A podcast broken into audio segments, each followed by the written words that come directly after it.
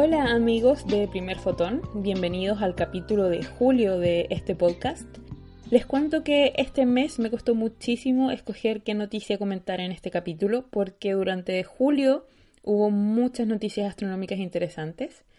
La primera fue la detección de un neutrino de alta energía que se determinó que provenía de un blazar. Esto es la primera vez que ocurre, la primera vez que se logra determinar de dónde viene un neutrino de alta energía.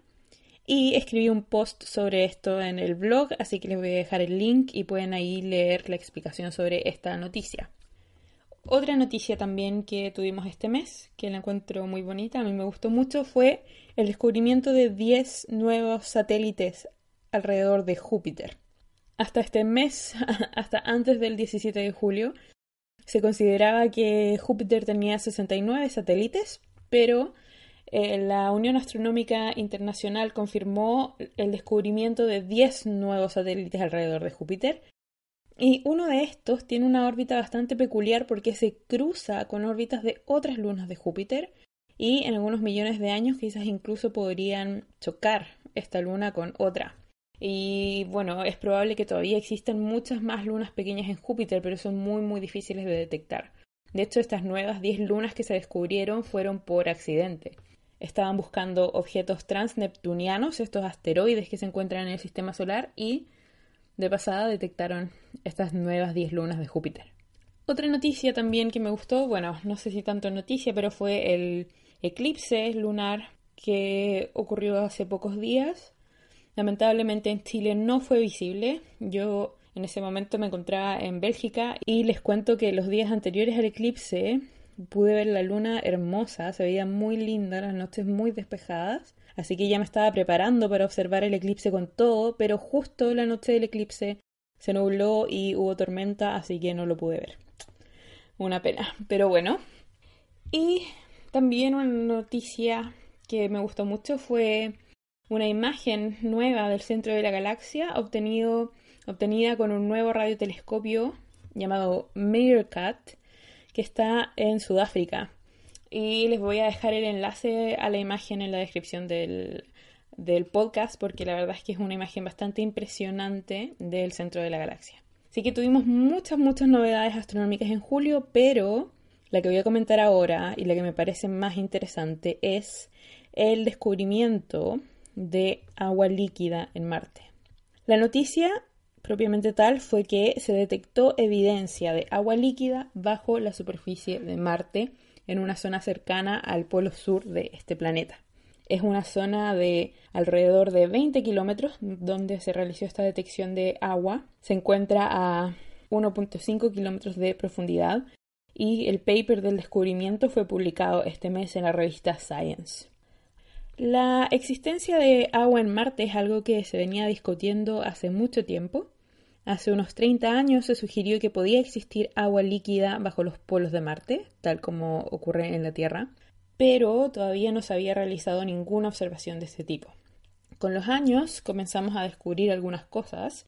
Sabemos que Marte tuvo agua líquida en su superficie de manera abundante en el pasado, porque hay cuencas, hay valles, hay lagos secos ahora en la actualidad, pero que tuvieron agua muchos millones de años atrás. También se sabe que hay hielo de agua en los polos de Marte, esto también está confirmado. Hay pequeñas cantidades de agua atmosférica en el planeta, aunque la atmósfera de Marte es mucho más ligera que la de la Tierra, pero de todos modos se ha detectado algunas trazas de agua atmosférica. Y también hace ya tres años, increíble porque me acuerdo que fue uno de los primeros artículos que escribí para Primer Fotón, se descubrieron sales hidratadas en la superficie de Marte, compuestos que tenían que haber interactuado con agua en un tiempo reciente, pero que no se sabía de dónde podía provenir esta agua. Les voy a dejar también el link a ese artículo en la descripción del podcast. Entonces el tema de agua en Marte estaba en discusión, pero nunca se había detectado agua líquida. ¿Y qué es lo que ocurrió entonces? Por ejemplo, en la Tierra sabemos que hay agua líquida bajo los polos y esto se ha detectado utilizando radares. Entonces lo que ocurre es que vuela, por ejemplo, un avión que emite ondas de radar mientras vuela sobre los polos terrestres. Estas ondas de radar son capaces de penetrar capas de hielo hasta varios kilómetros en la superficie y son reflejadas por lo que haya debajo de este hielo.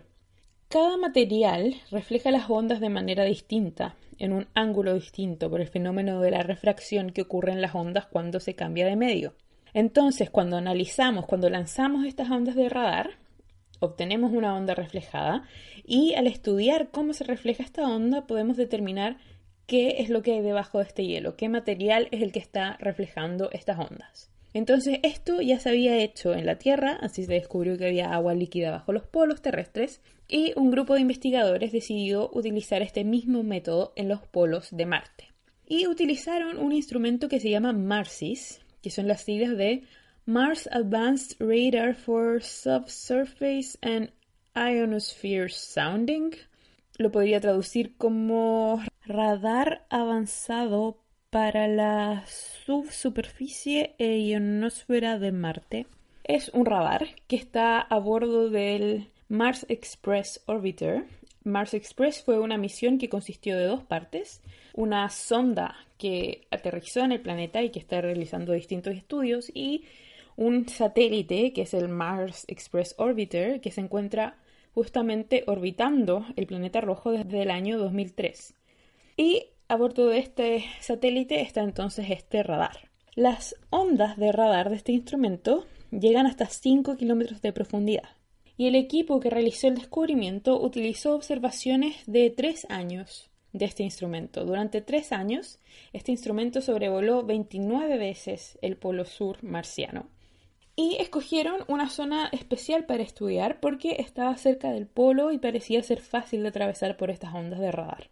¿Y qué fue lo que pasó? Esta zona, más o menos de 20 kilómetros, un cuadrado de 20 kilómetros por lado, reflejaba las ondas del radar, pero había un punto especial donde las ondas se reflejaban de manera muy fuerte, muy especial, de una forma en la que solo podría hacerlo el agua líquida. Hay opciones también como que podría ser dióxido de carbono líquido o incluso hielo de dióxido de carbono, pero lo más probable es que esas ondas reflejadas hayan sido por agua líquida.